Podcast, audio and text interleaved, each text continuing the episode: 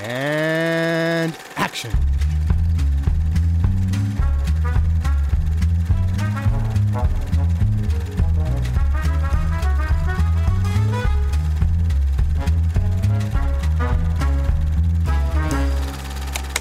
Does it ever make you uh, feel happy or proud to arrive at an airport and have cameramen and reporters and people there to greet It, you? uh, some little things like that are nice. I remember once arriving at Tel Aviv and coming down the steps and having the whole airport applaud.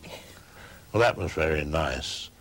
And once I was standing in the middle of the square at Copenhagen, and um, there's a it's a very large square, and the roadway there's an intersection, and suddenly I heard the sound of an ambulance siren screaming. It came from the far corner of the square. I was just standing there, no camera or anything, uh, with an assistant, and suddenly this ambulance stops at the intersection. A man jumped out, came rushing toward me, said, autograph, please. I gave him the autograph. He rushed back to the ambulance. They started the siren and he went on his way. Who was it? That's what I don't know. I don't even know whether the autograph was for the patient or the driver. Okay, geil. Ah, Hallöchen und herzlich willkommen zu einem verschlafenen Planet Film Geek, äh, directed by Alfred Hitchcock. Ja, genau. Luke gähnt auch Du hast schon mich rum. mit Gähnen angesteckt. Es tut mir so leid, oh Gott. Bin ich mal müde. Ich, ich habe ich hab jetzt zwei Wochen durchgearbeitet. Ich bin und äh, sehr bin sehr K.O. Äh, entsprechend, aber ich bin, ich bin relativ gut vorbereitet Oh, dafür. das ist sehr gut. Ich habe ich hab, ich hab letzte Nacht mich noch, ich habe letzte Nacht noch gelesen, um das alles noch zu schaffen. Äh, wir reden heute über, in, wir haben Episode 35, so rum, genau. Achso, ja, genau, ich bin der Johannes. Das ist der Ted. Hallo, hey. Johannes. Hallo, Ted. Und das ist der Luke, der, genau. ha Hallo, Luke. Wir reden über Alfred Hitchcocks Filmografie. Wir sind in Episode 35, entsprechend bei Film Nummer 36, Under Capricorn oder auf Deutsch Sklavin des Herzens. Ich hab's gerade gesehen. Oh Gott. Ich. Ja. Also, der und der nächste sind so von den deutschen Übersetzungen von, von Hitchcock-Filmtiteln schon, schon ganz besondere. Griffe, Griffe in ein Klo, das eh schon voll ist. Ganz Wo es, tief. wo es reichlich gibt, sich zu bedienen. Ne? Under Capricorn, der, der, der englische Titel bezieht sich auf das Sternenbild, das über Australien irgendwie ist, habe ich gelesen. Steinbock. Stein, Steinbock. Ja, ich, Das hab, ist ich das- hab's das- nicht das gecheckt. Ja, das ist auch, äh, sure, das ist äh, auch irgendwie irrelevant. Für die, für, die Astro für die Astrologenwelt damals war das bestimmt so voll so, ja klar, natürlich. Ja, ja, Weiß genau. man doch. Die haben den Titel gelesen und wussten sofort, wo er spielt. Ja. Genau, der, es spielen mit Ingrid Bergmann, Ingrid Bergman in ihrer letzten Hitchcock-Rolle. Joseph Mhm. Cotton, Michael Wilding und äh, viele mehr. Ja, ich meine, Margaret Leighton ist vielleicht noch relativ wichtig. Ja, und viele mehr. Und er spielt Under Capricorn in Australien. Das ist ein Kostüm-Period-Drama, das letzte von Hitchcock. Nachdem hat er, hat er, hat er gesagt, okay, ich habe meine Lektion gelernt und mache keine mehr relativ wortwörtlich. Und es handelt von einem jungen Typ, dessen Onkel der neue Gouverneur dieser, also damals war Australien noch kein Land, sondern eine, eine Strafgefangenenkolonie Kolonie. Ja. Großbritanniens und sein Onkel wird der neue Kommandeur oder, oder Gouverneur oder whatever dieser äh, Kolonie und er reist mit ihm nach Australien, um dort ja, etwas aus sich zu machen, weil er so ein bisschen der, das schwarze Schaf der Familie ist. Dort äh, freundet oder äh, macht er die Bekanntschaft eines ehemaligen Strafgefangenen, Strafgefangenen, der äh, jetzt einer der reichsten Männer dieses äh, neuen Landes ist, dieser neuen Kolonie ist. Und ja, geht mit dem mehr oder weniger eine Geschäftsbeziehung ein, was aber auch nur insoweit wichtig ist, als dass er dann zu ihm nach Hause eingeladen wird, dort seine Frau kennenlernt, die er als Kind kannte. Die kannten sich als Kinder in Irland und die hat ein Alkoholproblem und auch psychisch ist sie etwas angeknackst und ja, es entwickelt sich eine Art Love Triangle und da spielt auch noch oder Quadruple, wenn man so will, weil ja noch eine eifersüchtige Haushälterin mitspielt, die, Mhm. wie es sich dann herausstellt, Spoiler Alert, wir spoilern die Filme, Ingrid Bergmans Alkoholkonsum und, und Wahnvorstellungen beflügelt hat, weil sie hinter ihrem Mann her ist. Es ist äh, Äh, großes Melodrama, äh, sehr aufwendig inszeniert. Und wie hat er euch denn gefallen? Luke, fangen wir mit dir an.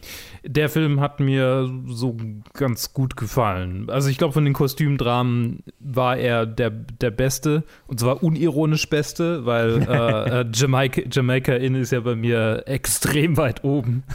verglichen damit, was der Film eigentlich ist.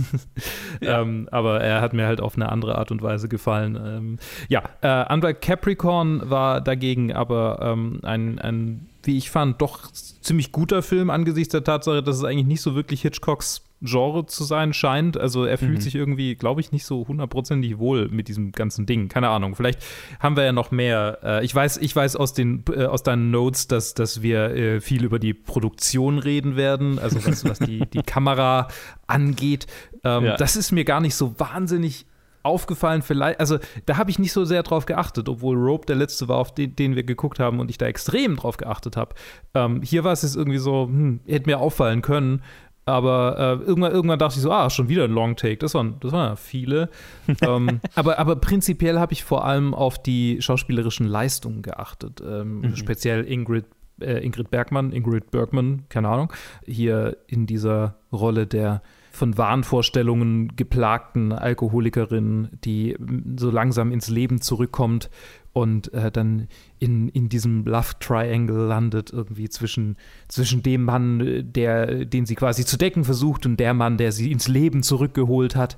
So ein bisschen so mit Symbolik und dann die Joseph Cotton äh, als, als der, der grumpy Guy, der irgendwie total jaded ist und, und nicht mehr nichts mehr vom Leben so richtig will. Außer vielleicht, dass die, dass die Frau wieder zurück ins Leben kommt. Und, äh, ach Gott, wie heißt der jetzt? Ähm, Michael äh, Wilding. Äh, genau. der halt, ja, so ein, so ein so ein in den Leben, in den Tag hinein leben Typ äh, verkörpert, der halt irgendwie macht, worauf er Bock hat und dann plötzlich tatsächlich in was Ernsthaften landet. Auch, auch interessante äh, Charakter, äh, Charakterisierung.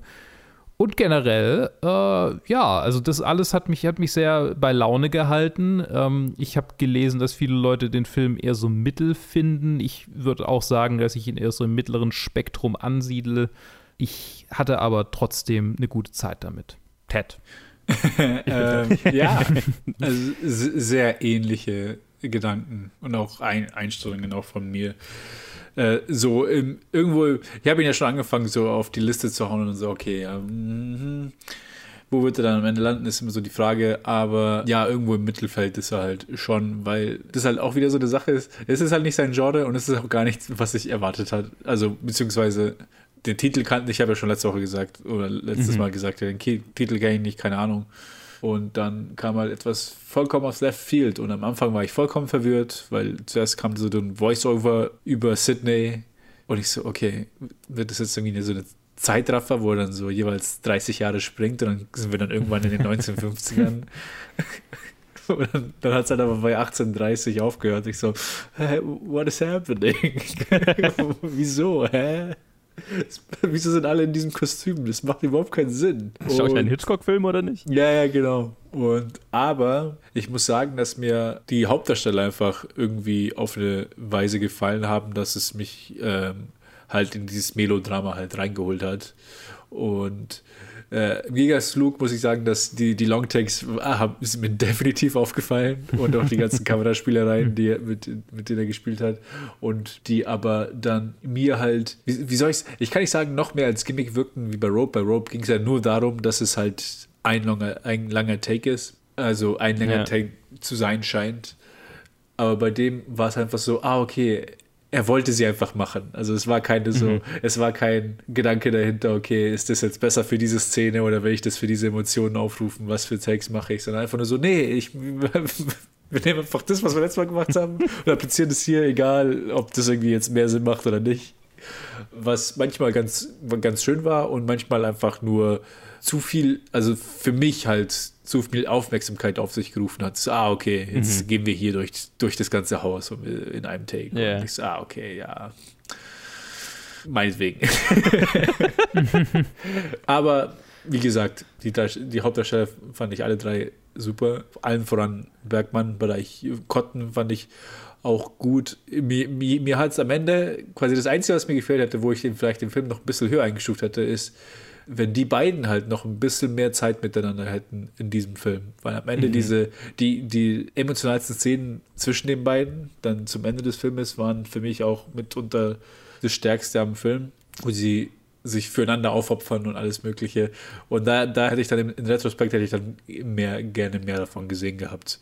Irgendwie hat sich dann ein bisschen zu sehr verfahren in, okay, jetzt müssen wir irgendwie so auch den Plot damit reinbringen. Vielleicht wäre einfach so, einfach noch mehr Melodrama einfach zwischen den dreien, hätte einfach gelangt. Also mir hat er auch überraschend gut gefallen, aber halt wie gesagt, ist halt dann irgendwo so im mittleren Spektrum, ist jetzt kein, keine überragende Leistung, aber äh, muss man auch jetzt auch nicht irgendwie extrem schlecht, schlecht reden oder so. Ja, ich glaube, da sind wir uns relativ einig. Ging mir ganz ähnlich. Ich habe gerade äh, gedacht, wo du gesagt hast, naja, die, die Longtags sind mir sind dir aufgefallen und äh, dann hast, hast du gedacht, ja, dann fliegen wir, gehen wir da irgendwie durchs Haus, meinetwegen. Und dann habe ich so gedacht, oh, ganz schön viele Leute haben ganz schön gelitten dafür, dass du dann am Ende so sagen kannst, ja, meinetwegen. Und das ist, glaube ich, so das Problem, das ein, ein, ein zentrales Problem, das dieser Film hat.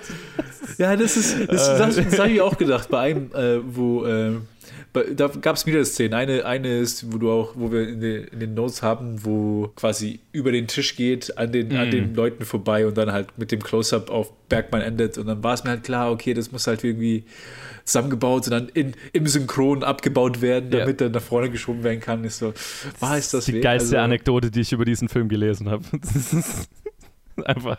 Aber aber auch die anderen Sachen, wo du, wo du merkst, er geht von außen rein, die Kamera geht von durch den Haupteingang rein und dann geht sie auf einmal so auf einem Kran halt die Wendeltreppe folgt, folgt sie Bergmann hoch mhm. bis in, in, den ersten Stock und dann ist es so, ja okay, das war schon gut, nice, aber hat jetzt viel was gebracht, den Aufwand, den der, der jetzt also wie gesagt hast, also ich, ich habe nicht so viel irgendwie rausziehen können an, ja. dass, dass es halt mehr Sinn macht, ja, es ja, so zu machen. Mhm ich glaube, das, das, das hängt auch damit zusammen, dass wir, und glaube ich, warum, warum du jetzt auch, Luke, gesagt hast, die sind dir gar nicht so aufgefallen.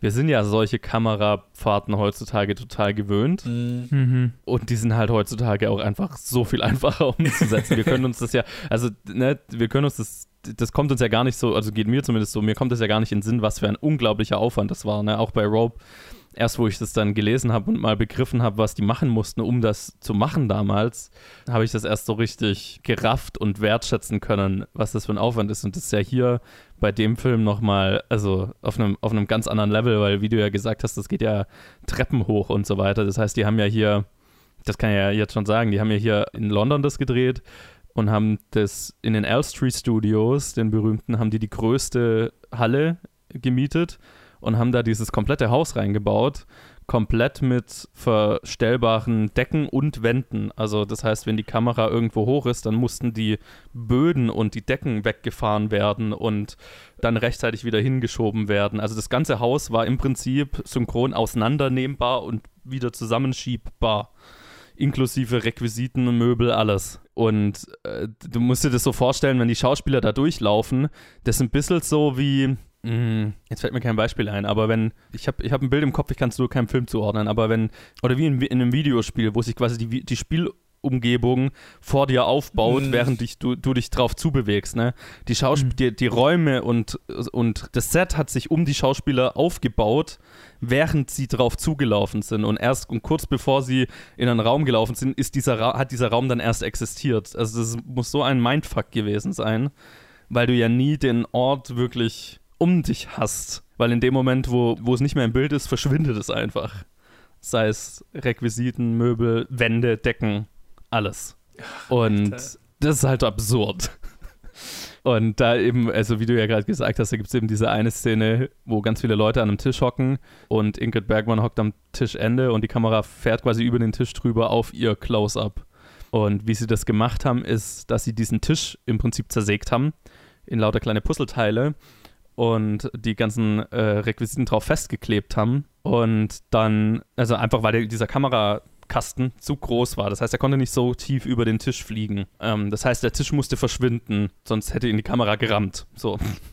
Aber man wollte ja diese hm. Illusion, dass man tief über den Tisch fliegt. Und was sie dann gemacht haben, ist, dass sie äh, mit der Kamera auf den Tisch zugeflogen sind und immer dann, wenn die Ab ein Abschnitt vom Tisch quasi aus dem Bild war, unter der Kamera, dann sind die Schauspieler, die da an diesem Abschnitt saßen, mit dem Tischabschnitt nach hinten auf eine Matratze weggekippt.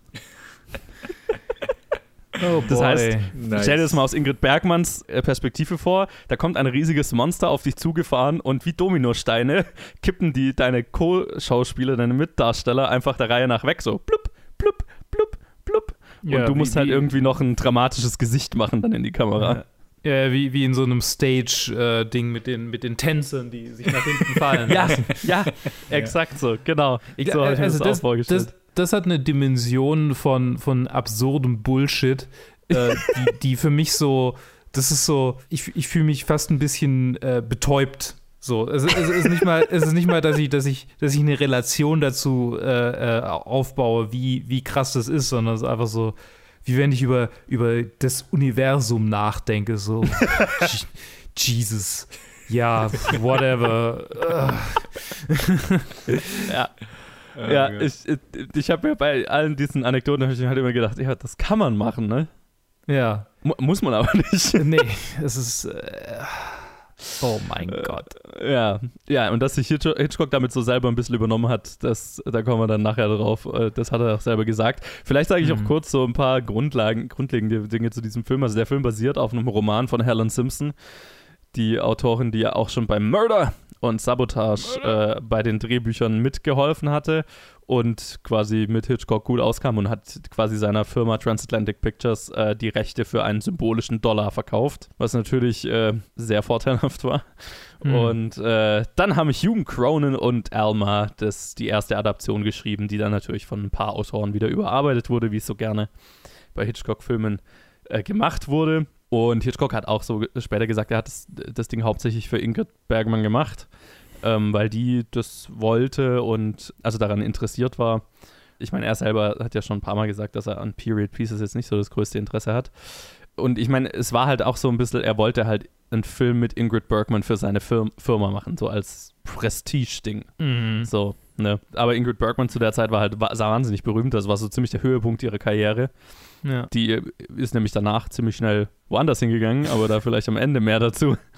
Und die wusste halt, was sie wert ist und hat halt eine Gage von 200.000 Dollar plus 25% Profitbeteiligung verlangt, was sie auch gekriegt hat.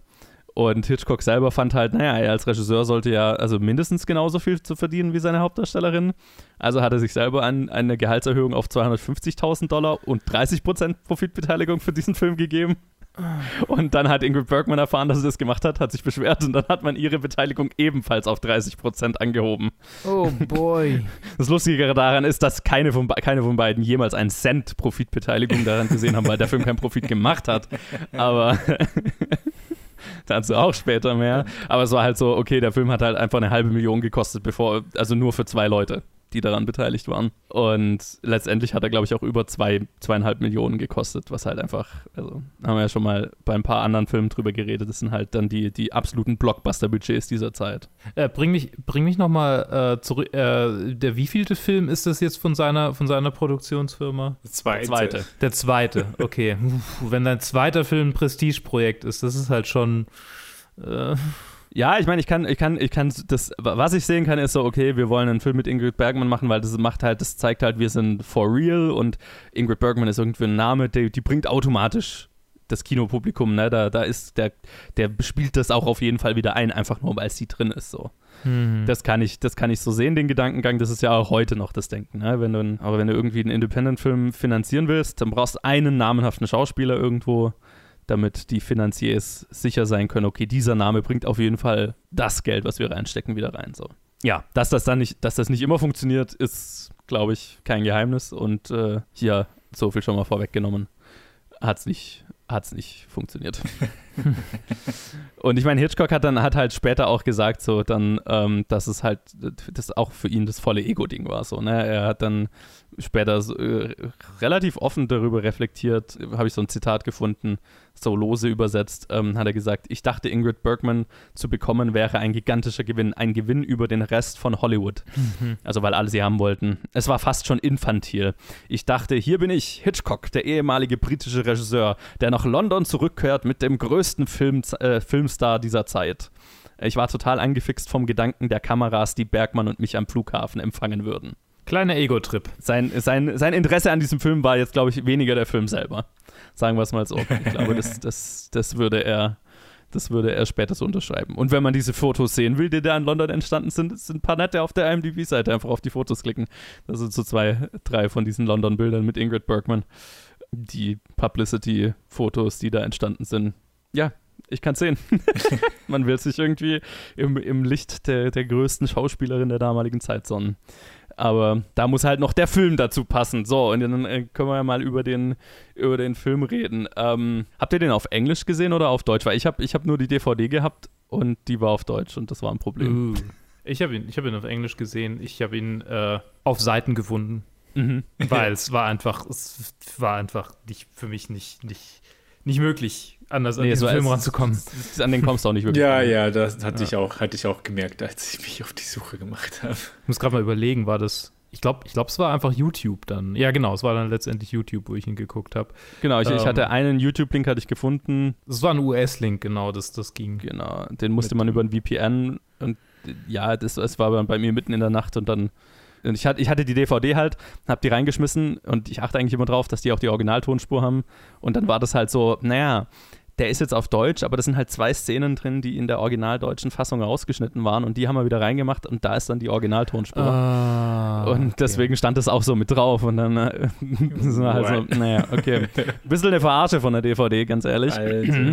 Wie, wie ist denn die, die deutsche Tonspur? Weil tatsächlich habe ich in unserer, in, in, der, in der Folge, die äh, als nächstes rauskommen wird von Directed By, habe ich was zur deutschen Tonspur zu sagen. Oh, Mhm. ich bin gespannt. Ja, die, die ist wie ein Synchronfilm der damaligen Zeit halt so ist. Also, Mhm. das ist nicht.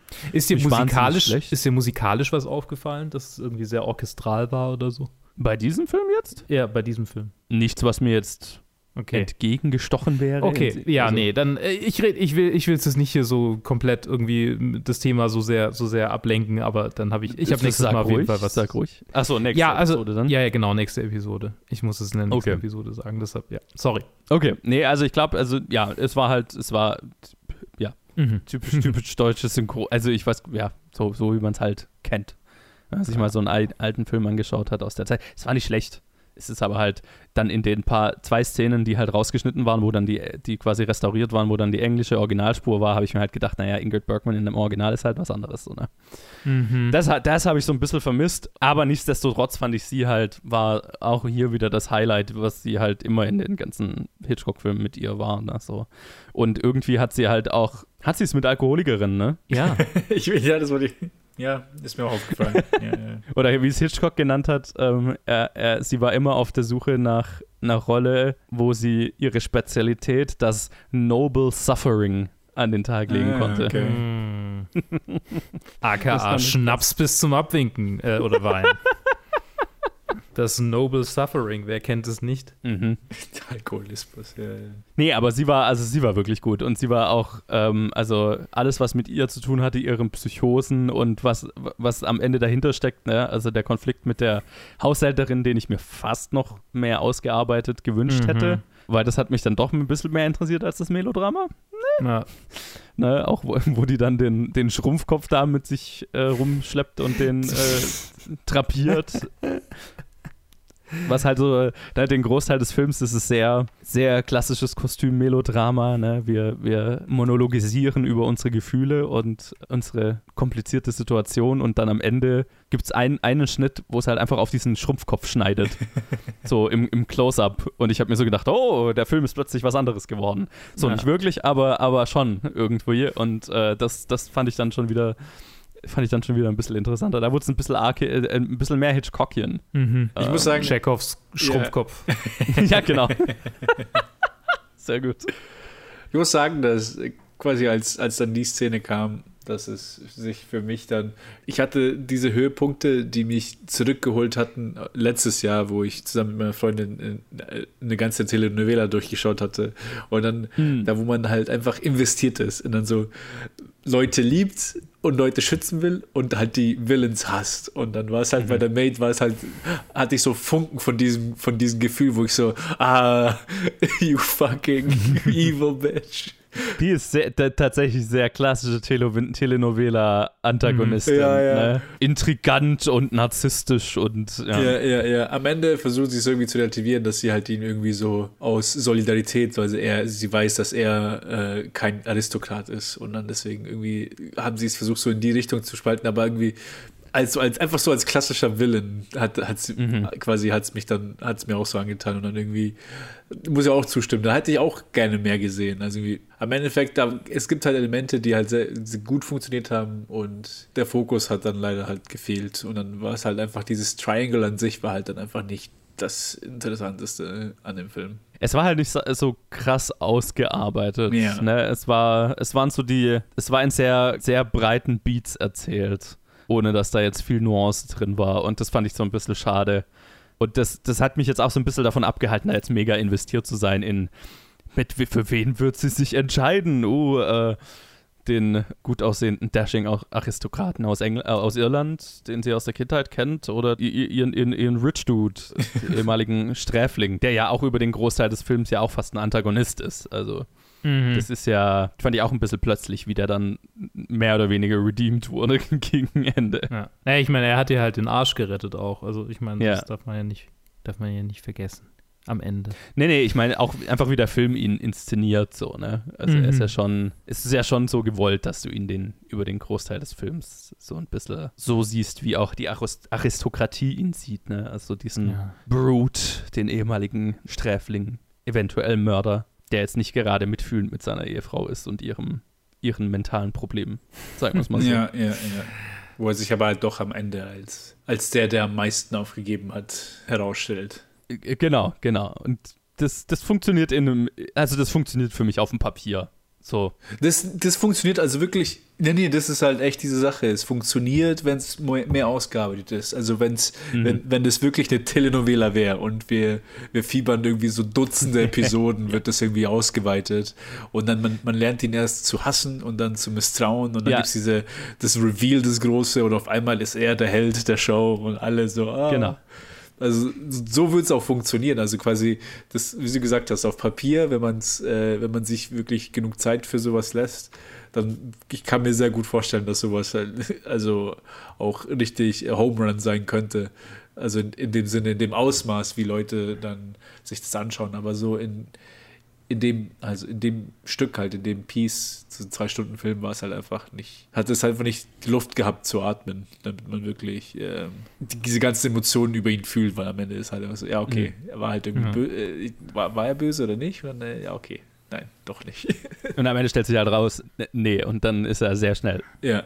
Ein, ein ich meine, es ist, halt so, es ist halt so ein bisschen so, wie wenn man versucht, einen von den x beliebigen Love Triangle-Filmen, die wir jetzt alle schon hier gesehen haben, äh, zusammen zu mixen mit äh, einem ziemlich integralen Teil von Rebecca, der ja eigentlich mhm. auch so irgendwie seinen eigenen Film verdient. Und, ja. und hier ist es halt irgendwie klar, dass Rebecca definitiv der, die Geschichte ist, die, die uns, glaube ich, lieber wäre als, als so ein fucking Love Triangle schon wieder. ja, das ist gut, ja. ja. absolut. Ja, das Rebecca, wo es am Ende so ein bisschen, Rebe so ein bisschen die Billo-Version von Rebecca wurde, da war ich dann da war ich dann dabei. Hm. Und davor, das, deswegen, ich finde den Telenovela-Vergleich gar nicht so schlecht, weil eine Tele ja. Telenovela erzählt ja auch in sehr broad Strokes, in, in großen Emotionen, in, in, in großen Reveals, ohne jetzt die größten Nuancen zu haben. Und das macht das hier ja auch nur halt nicht über eine ganze Staffel, sondern halt in zwei Stunden. Ja, dann ja. Ist es halt, ja, wird halt viel in, in Monologen erzählt. Ne? Es gibt ja also mehrere Monologe von, gerade von Ingrid Bergman, die dann in einem langen One-Take sind, wo sie, wo die Kamera sie die ganze Zeit verfolgt. Und ne, da fällt mir jetzt dieser ein, wo sie dann letztendlich gesteht, dass sie für diesen, für den Mord verantwortlich war, für den er verurteilt wurde. Und das waren alles schon schauspielmäßig krasse, krasse Momente so, ne? Also ich, ich, ich war schon sehr dabei, wo sie, also mit ihr als Schauspielerin, wo sie diesen Monolog liefern muss und war beeindruckt von ihrer Leistung. Aber es war halt sehr melodramatisch und sehr stagey, was ich ja, also sehr theatralisch, wo ich ja eher eh so ein bisschen an, an, äh, äh, empfindlich dafür bin. Bekanntermaßen. Ich muss sagen, ich war dann schon ein bisschen traurig, dass, als ich dann in deinem Notes gelesen habe, dass sie, dass sie dann schon ziemlich fertig war von dem und dass es schon irgendwie sie an die Grenzen gebracht hat und so, ah, I'm sorry you had to go through this. für, diesen, für dieses Resultat halt im Ganzen dann auch. Sollen wir da mal drüber reden?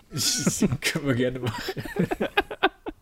Ja, die langen Takes, ne? Also, ob sie einem auffallen oder nicht. Äh, es ist auch ja nicht wie ein Rope. Es ist ja nicht versucht, ein, ein Film wie ein einziger Take zu sein, aber sie sind überall mit drin.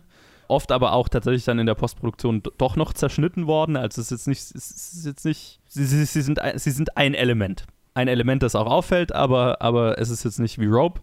Und Hitchcock hatte halt einfach ein Fable dafür zu der Zeit. Der hatte zwei Filme lang einfach, das, das war das Ding, wo er sich irgendwie für begeistern konnte. Und was, was ihn morgens aus dem Bett zum, zum Set gebracht hat, gefühlt so. Und wie gesagt, das gehen, hier hat es halt auf die Spitze getrieben mit über Stockwerke und sogar bei Außenaufnahmen und so weiter. Und er hat hinterher zugegeben, dass was bei Rope halt noch ein ganz cooles Gimmick war, hier halt einfach nur dumm war. Seine eigenen Worte, nicht meine. Vor allem halt deswegen, weil diese langen Takes wohl halt einfach ein absoluter Albtraum für Cast und Crew waren. Weil es halt, wir haben ja bei Rope drüber geredet, dass sie komplizierte äh, äh, Choreografien von Cast, Crew und allen Beteiligten auf, auf, auf Whiteboards aufzeichnen mussten, um das alles zu choreografieren und das musste dann alles exakt funktionieren. Auch hier wieder Sound konnte nicht benutzt werden, ne? musste dann nochmal nachgespielt werden. Auch hier wohl angeblich laut dem Soundtypen keine Nachsynchronisierung, sondern perfekt hm. nachgespielt und am Set gesynkt. Auch hier wieder krasser Scheiß. Aber es, es war halt wohl so ätzend für die Schauspieler, gerade dass Joseph Cotton hat die Kamera nur das Monster genannt. und ihm ist wohl auch an irgendeinem Punkt mal gegenüber Hitchcock äh, rausgerutscht, dass er den Film immer Under Corny Crap genannt hat. Ja, äh, Ingrid Bergman ist wohl mehrmals weinend zusammengebrochen, weil, sie, weil, weil der Stress so enorm war, diese, diese Takes zu drehen. Einfach weil, also, weil es wohl so krass gewesen sein muss für die Schauspieler, dass halt das gesamte Set sich die ganze Zeit bewegt hat und verändert hat. Ne? Also, und der Lärm muss auch enorm gewesen sein. Ne? Also, das, das habe ich auch öfters gelesen, dass Leute gesagt haben: Du kannst dir nicht vorstellen, wie laut das alles war die ganze Zeit. Und ich kann mir das total vorstellen. Du gehst irgendwie die Treppe hoch und der Boden kommt, erscheint vor dir kurz bevor du draufsteigst. Und dann musst du irgendwie so tun, als wäre das alles normale, also als wäre das eine normale Szene, wie du, wie du sonst spielen würdest. Also ich, ich kann es mir vorstellen, wie, wie stressig das ist. Genau, und sie hat wohl in einem Brief an einen Freund geschrieben, wie sehr äh, sie diese neue Technik gehasst hat und wie sehr sie den Hitchcock aus Notor von Notorious vermisst, weil das ja so der Traumdreh gewesen sein muss. Und es gibt dann eben diese eine, also ich weiß jetzt nicht, ob es die Szene ist, die ich gerade angesprochen habe, aber halt eine Szene, wo sie einen langen Monolog halten muss, während die Kamera ja pausenlos folgt. Und an einem Punkt ist sie wohl einfach in eine Schimpftirade verfallen und hat Schimpfwörter äh, Hitchcock entgegengeworfen und der ist halt einfach er ist einfach, einfach nach Hause gegangen. er ist einfach nach Hause gegangen. Ja. Genau. So das Zitat von ihr war: ich, ich, ich, habe, ich sagte genug für das gesamte Team. Und Little Hitch, wie sie ihn da genannt hat, ging einfach nach Hause. Er sagte nie ein Wort darüber. Und Hitchcock hat diese Geschichte später gegenüber Truffaut bestätigt und äh, hat gemeint, dass wohl später ein Assistent ihn angerufen hatte und gesagt hat, dass Bergman gar nicht gemerkt hat, dass er gegangen war und irgendwie 20 Minuten nachdem er schon weg war, immer noch am Schimpfen war. genau, also so diese Kameraspielerei war wohl so das Einzige, was Hitchcock an dem Dreh wirklich Spaß gemacht hat, auch wenn der Kamerakran einmal über seinen Zeh gefahren ist und ihm den Zeh gebrochen hat. Uff, oh Gott. Dazu habe ich eine hab ne Geschichte gefunden und zwar mhm. ähm, Michael Wilding oder Wilding, vermutlich mhm. Wilding, in seiner Autobiografie The Wilding Way Vielleicht mein okay. Lieblingstitel für jede Autobiografie ever. Ähm. Ist das passiert, während äh, er und Ingrid Bergman in einer, in einer der, in der Liebesszene waren. Mhm. Und das ist quasi, dass sie, dass sie dann äh, dass er dann aus, also dass Hitchcock dann aufgebrüllt hat und dann in, in einem sehr sanften Tonfall gesagt hat, uh, please move the camera a little to the right. You have just run over my foot.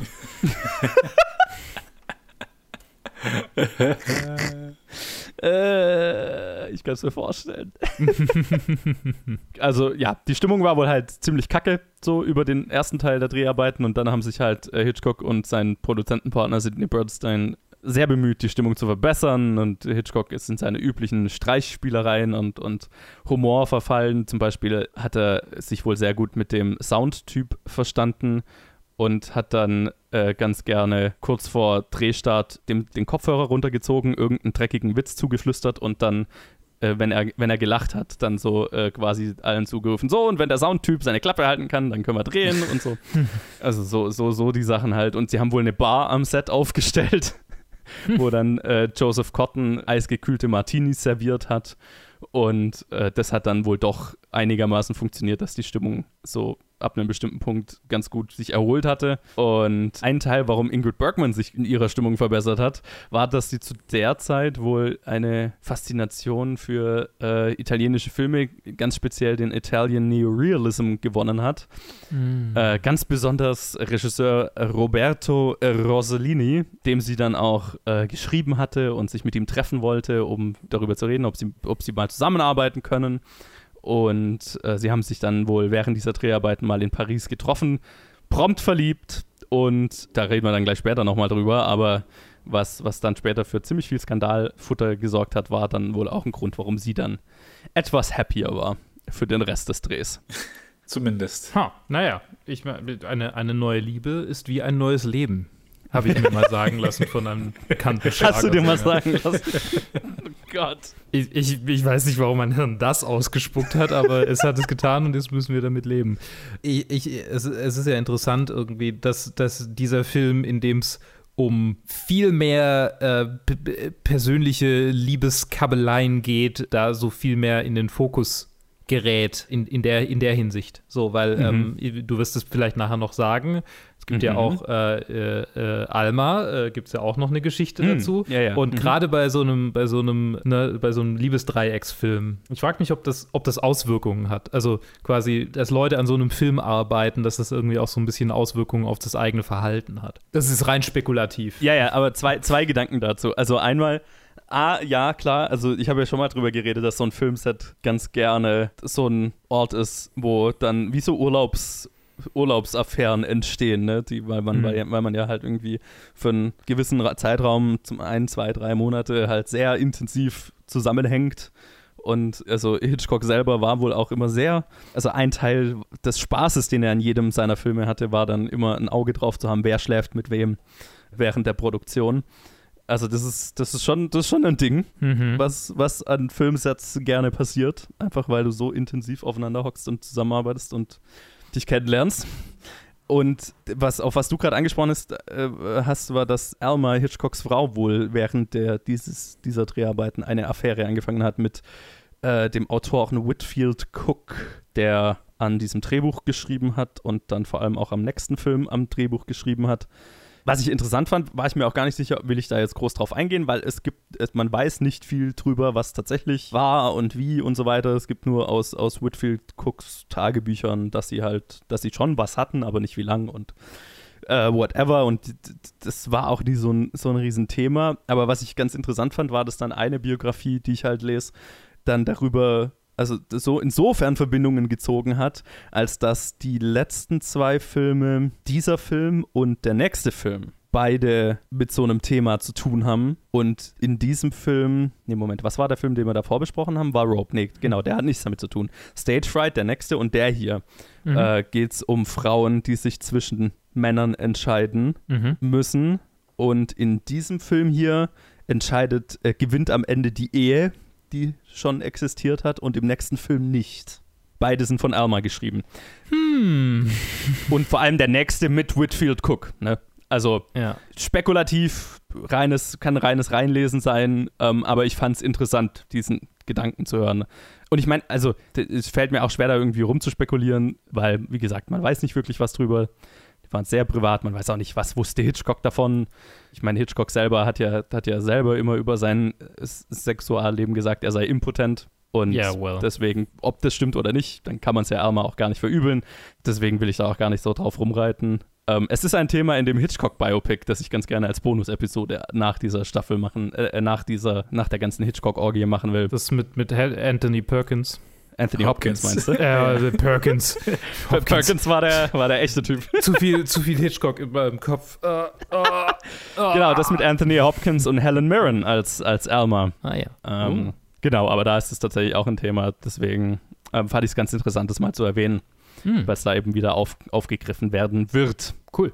Ja. Auf jeden Fall. Also ich bin auf jeden Fall dabei. Ja, ja, es hört sich sehr interessant Weil an. nach, dem, nach den ganzen Hitchcock-Filmen kann ich es kaum erwarten, einen Film über Hitchcock zu sehen. Ich finde es ja auch interessant, dass es eigentlich nur einen gibt, so, der mir jetzt Ja? bekannt ist. Ist halt so ein bisschen, okay, dann, dann äh, die haben das schon gemacht, jetzt können wir nicht nochmal einen darüber machen. Ich glaube, das ist nicht so, das ist keine Hollywood-Mentalität. Ja, Ich, ich, ich, was ich mir halt vorstellen kann, ist, dass, dass es eine ganz schöne Aufgabe ist, Hitchcock selber darzustellen, weil der so A, ein ikonisches Aussehen hat und so, ein, also jeder weiß, wie er redet, wie er Mhm. ist, so, Ja. also zumindest seine, seine öffentliche Persönlichkeit, so, ne, das, das, er hat ja sich so zum Image gemacht, dass halt jeder Schauspieler, der versucht, das darzustellen, sofort irgendwie mit dem Original verglichen wird. Wie erfolgreich ist, ist die Imitation sozusagen. ja. Ähm, also da könnte ich mir halt vorstellen, dass, dass man da irgendwie Ich meine mich zu erinnern, dass wir über den Stan und Ollie Film geredet haben und ausschließlich darüber geredet haben, ob sie das jetzt gut gemacht haben oder nicht.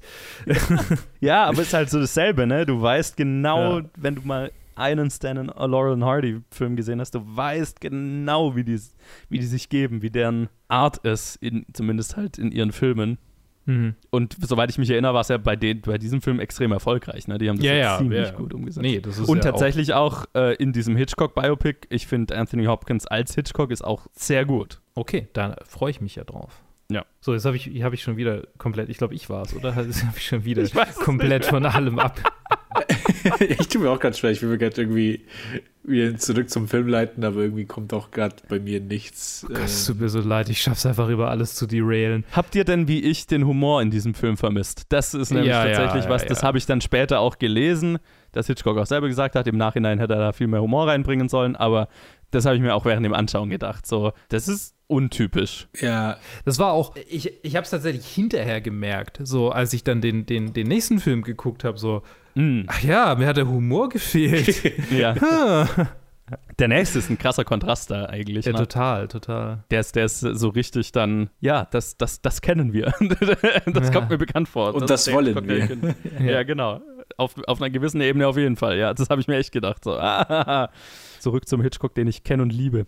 Mhm. Ja, ich hatte schon Angst, so, ja, okay, wie viele von diesen Period Drama kommen jetzt noch? Ich war mir schon so, nach Rope war ich mir, also beziehungsweise schon seit einer Weile war ich mir sicher, dass, dass, dass ich keinen sehen werde. Kein, kein Period. Ja, ja, und dann kam der halt aus dem nächsten, ich so, oh mein Gott, es sind noch so viele, die ich nicht kenne. Sind da jetzt auch noch welche dabei? Nope ist das letzte. Das, also gerade aus der, also aus der Zeit nach diesem Film ist dann auch dieses Hitchcock-Zitat, wo er gesagt hat, okay, er lässt die Finger von, von Period-Dramas, dass es halt einfach nicht sein Ding ist. Sehr gut. Also ist, ist offensichtlich die Lektion, die er hier rausgezogen hat. Und halt noch zu dem Humor, ne? also er hat dann später mal gesagt, wenn er diesen Film nochmal, oder wenn er nochmal einen Film in Australien machen würde, so rum, würde er eine Szene haben, in der ein Polizist in den Beutel eines Kängurus hüpft und ruft, folgen Sie diesem Auto. nice. Fand ich, fand ich lustig. Sehr schön, sehr schön. Ja, er hätte, er hätte, er hätte einfach so einen Mel Brooks-Style-Film mal versuchen sollen. Ich meine, es gibt ja den, Mel- das ist doch Mel Brooks, oder? Der High Anxiety gemacht hat. Ähm, weiß ich jetzt nicht, das weiß ich nicht. Uh, ich muss das mal kurz nachschauen, weil High Anxiety ist ein Spoof-Film auf Hitchcock-Filme ganz speziell, Hm. den Hitchcock wohl selber auch abgesegnet hat. Äh, Und ich glaube, es war Mel Brooks, das muss ich jetzt mal schauen. Anxiety. Mel Brooks, ja, hast recht. Ja, und den hat wohl, Hitch, ich glaube, den hat Hitchcock sogar auch mitbekommen. Oder er ist kurz davor gestorben? Ich bin mir gar 77 nicht mehr war er. Also, Also ich weiß, dass Mel Brooks und Hitchcock sich noch getroffen haben, um und Hitchcock ihm quasi Tipps gegeben hat, wie er seine, wie Mel Brooks sein, seine eigenen, also Hitchcocks Filme verarschen kann. Das ist, das ist die Hitch, eine der Hitchcockierensten Sachen, die ich bisher gehört habe.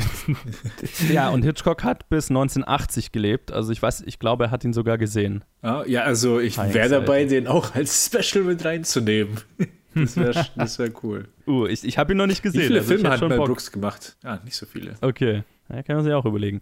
Ja, aber auch High Anxiety müsste man ja auch fast als Bonus-Episode ganz am Ende machen, Ja. ne? wenn man dann wirklich alle gesehen hat, damit man auch Mhm. das entsprechend äh, alle Referenzen versteht und so weiter. Mhm. Vielleicht machen wir ja zwei Bonus-Episoden. Ich meine, dann haben wir auch irgendwie 52 Episoden gemacht. Dann kann man auch zwei Bonus-Episoden machen, so, ne? Ja, eine für jede Woche des Jahres. Ich meine, Ja. Die, keine Ahnung, einfach du, mein Gott, mein, mein Mathehirn. Okay, ich höre es auf. Äh, So, der Release dieses Films ja, oh ja. war sehr überschattet Oh ja. von der Klatschpresse, die sich reiserisch, wie sie schon immer waren, auf die Affäre von Ingrid Bergman mit Roberto, Rossell äh, Roberto Rossellini äh, gestürzt hat, weil Ingrid Bergman zu der Zeit noch verheiratet war und halt, halt nach Italien gegangen ist, um eine Affäre mit diesem Regisseur zu haben, ziemlich schnell schwanger wurde auch noch. Und das war halt so ein gefundenes Fressen. Und äh, dann haben katholische Organisationen sich öffentlich gegen sie gestellt, ihre Moral in Frage gestellt.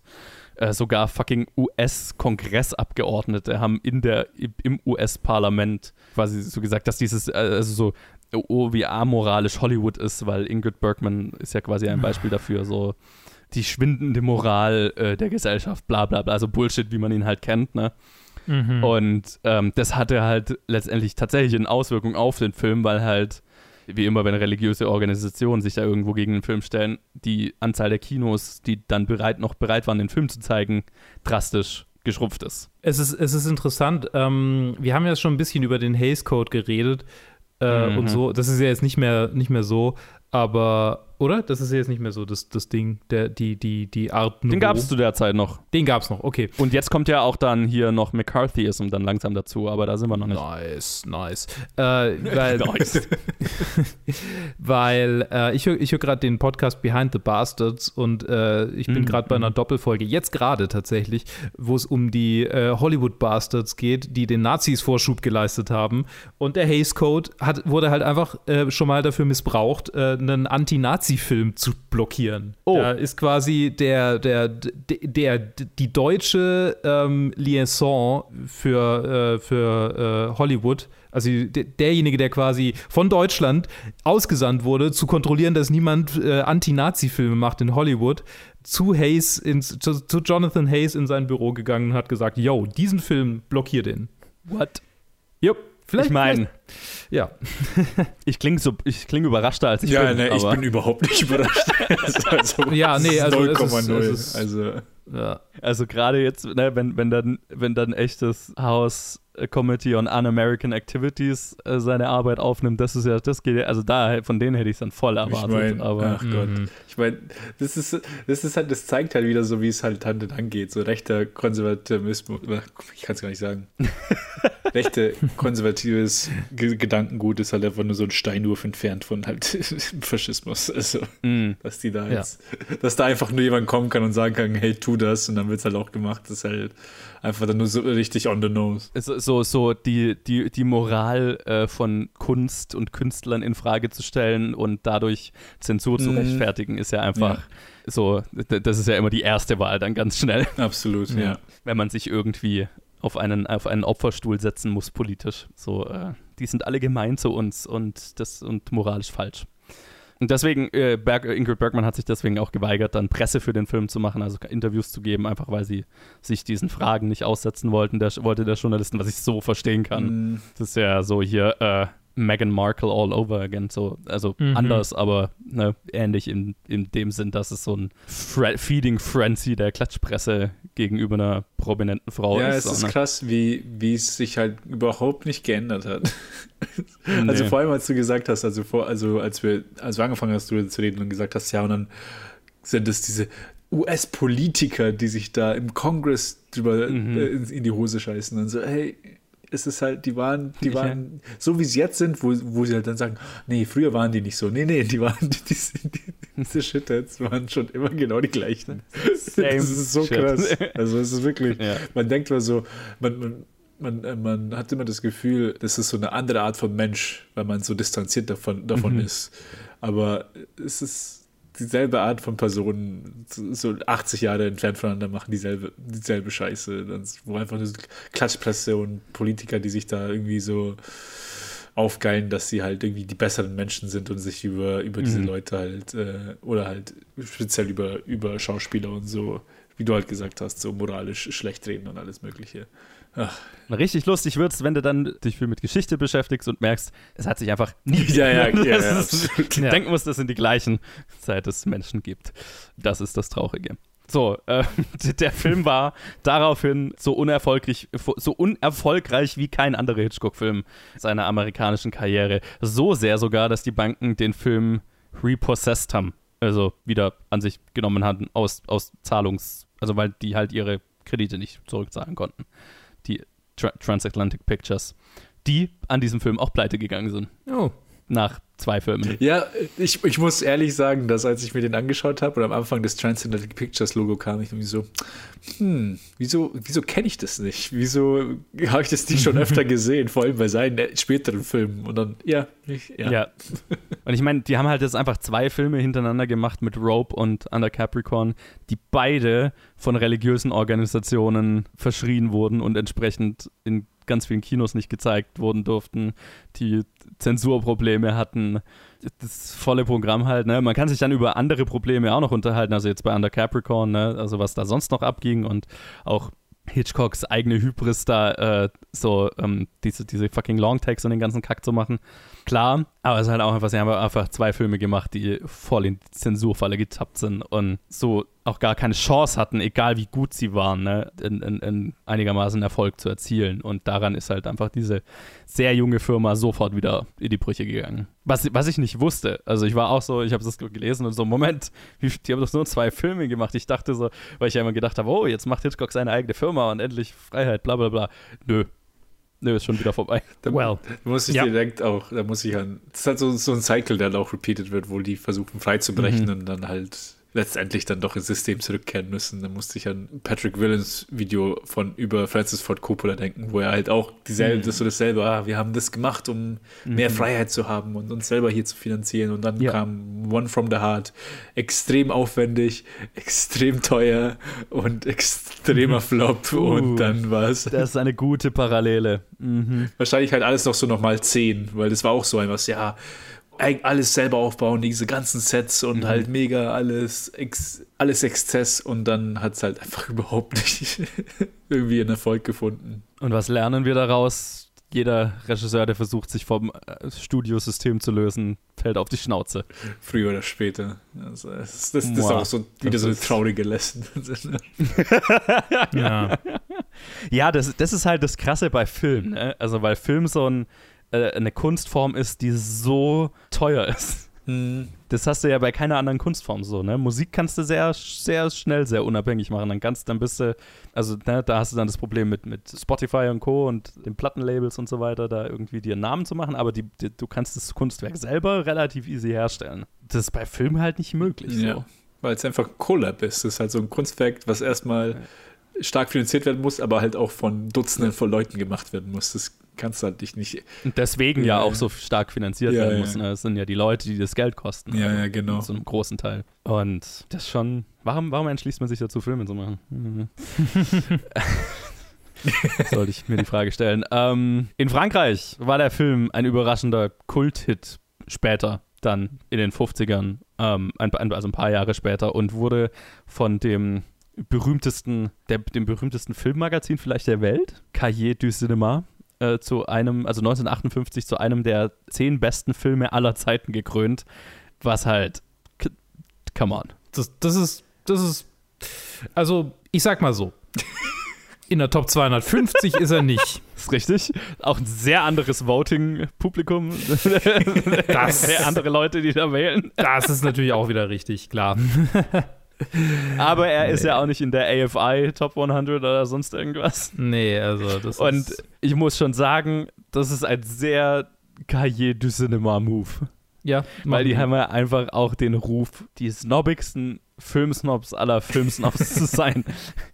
Also sie haben ja so diesen Ruf immer gehabt. Ich, ich glaube, vor kurzem haben die aufgehört oder haben, haben äh, also haben, haben, hat der gesamte Beleg, ich weiß nicht, ob es die noch gibt, aber ich weiß, dass vor kurzem, vor ein paar Jahren oder so, die gesamte Belegschaft mal gekündigt hatte, als es, als das verkauft werden sollte an irgendeinen und mhm. dann irgendwie, äh, ja, so ein Ding halt.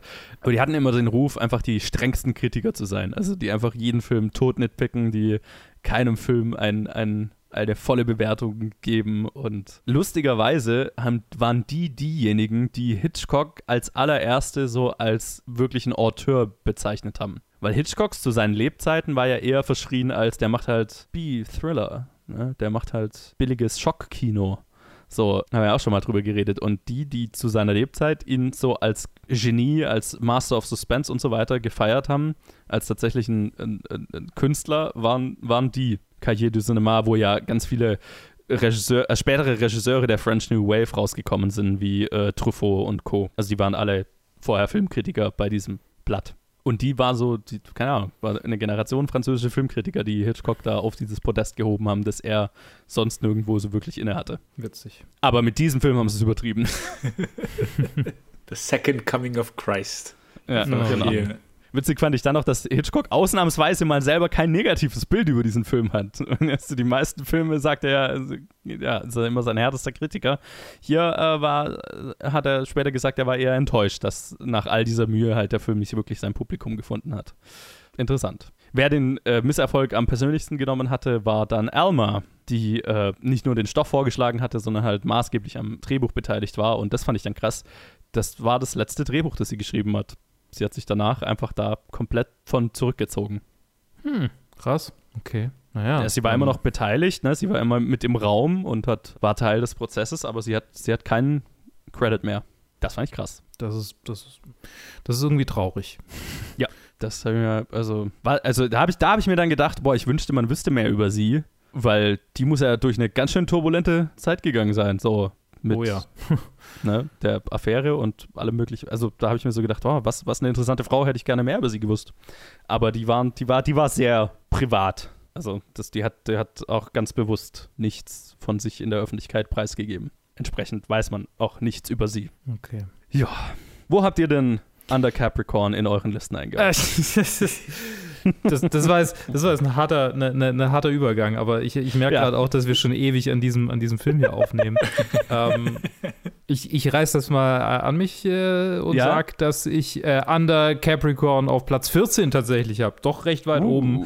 Über Jamaica in und unter The Lodger. Okay, okay, krass. Das, ist- das ist weit oben. Bei mir ist er auch relativ weit oben und ich, ich, ich, ich, ich spiele jetzt immer noch mit den Gedanken, den irgendwie so noch ein bisschen besser zu platzieren. Und ich weiß immer noch nicht so ganz, wo er hingehört. Aber einfach nur vom Gefühl, da er doch, da, ich- da er mir doch überraschend gut gefallen hat, für, also für das, was er war, habe ich ihn hier auf Platz 12 hinter, hinter Secret Agent und über The Lady Vanishes. Crazy. Holy shit, ihr seid ja wahnsinnig.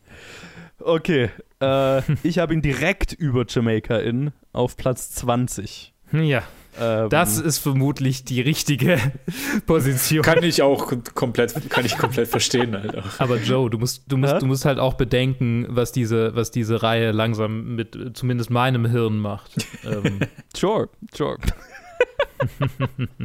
äh, ja, genau, also direkt über Jamaica in und hinter Murder, was ja passend ist, weil die Autorin des Buchs ja an Murder beteiligt war. ah, ja, stimmt, stimmt, genau. Genau, aber es, ich kon, hö- höher konnte ich ihn nicht setzen, weil dann kamen die Filme, die ich wirklich richtig gut fand und dann der, der ist jetzt tatsächlich so hier der Breaking Point. Also nach, nach Under Capricorn kommen die Filme, die so alle ja, okay waren und alle drüber, die fand ich gut bis dann eben sehr gut irgendwann. Hm. Und der ist da Ah, exakt dazwischen. warte, ich ziehe meinen jetzt noch ein bisschen runter. Komm, Warte, warte, warte. lass mich nicht hängen, lass mich nicht hängen. Nee, also nicht, nicht, nicht gleich so weit runter, sondern ich habe halt wirklich damit gespielt. Ich war mir einfach nicht sicher. Ähm, ich tue ihn auf ähm, 16. Also noch ein bisschen zwischen euch. Dann ist er hinter, hinter Saboteur und über Suspicion. Und über Suspicion ist er halt, weil okay. Suspicion halt einfach das Ende es verkackt hat und dann irredeemable Ja, hier. den habe ich, den habe ich, den habe ich noch ein bisschen weiter oben. Aber Saboteur ist bei mir exakt Platz Ja, 16. ja. Das ist ja sehr passend. Habt ihr ein Fazit zu Under Capricorn? Hui. Ähm, es ist auf, auf eine komische Weise so während dem Gespräch und bei dem ganzen so schauen, was, was hat, was haben die ganzen Leute beteiligt dann danach gemacht, war eigentlich nur das Einzige, das ist so ein Jumping-Off-Point für mich. So, oh, ich freue mich auf die nächsten Hitchcock-Filme, weil der nächste hat gezeigt, dass es keine Period Pieces mehr sind. Beziehungsweise ihr habt, ihr habt mir versprochen, dass es keine mehr sind. Ich hoffe, das, das Buch hat mich nicht angelogen. Und auf der anderen Seite habe ich irgendwie jetzt doch vor, äh, die ganzen Bergmann-Rossellini-Projekte auszuchecken, die jetzt dann halt in den 50ern alle sind, weil sie halt dann bei Hollywood Mhm. aufgehört hat und halt da halt jetzt rübergegangen ist. Das habe ich mir tatsächlich auch gedacht, halt einfach, weil ich dann auch in ihrer Filmografie nachgeschaut habe. Aber sie hat dann schon hier und damals später noch wieder einen amerikanischen Film gemacht. Aber die, der Großteil ihrer anderen Filme sind erst lauter italienische Filme und dann später schwedische Filme. Ne? Dann war sie ja, Ja, auch mit- bei Ingmar ja, Bergmann genau. Sachen dabei und so. Die hat dann echt noch viel halt weirden europäischen Kram gemacht. Mhm. Und nachdem ich sie halt so gut finde, wie ich sie finde, bin ich sehr fasziniert davon, mir das mal alles zu geben. Ja, ich auch, deswegen ja. Das, äh, weil, als du dann quasi erwähnt hattest, weil mich hat es auch gewundert, ich so, wieso kenne ich den von keinen anderen Filmen? Und hast du gemeint, ah, das ist jetzt ins europäische Kino. Ich so, ah, okay, dann muss ich halt da dann die Filme gucken, weil ich will auch wirklich halt mehr von ihrer Arbeit sehen. Was jetzt, jetzt keine große Reflexion über diesen Film ist, aber das ist so mein Fazit. Ah, habe ich ein Fazit. Ich, ähm, ich glaube, ich bleibe bei meiner Eingangsrede. Ich äh, fand ihn ganz, ganz okay. Er ist nicht, er ist, er, er ist von den Period Pieces das Beste, weil es keine sonderlich gro- hohe Messlatte ist. Und äh, ja, Cool. I don't hate it.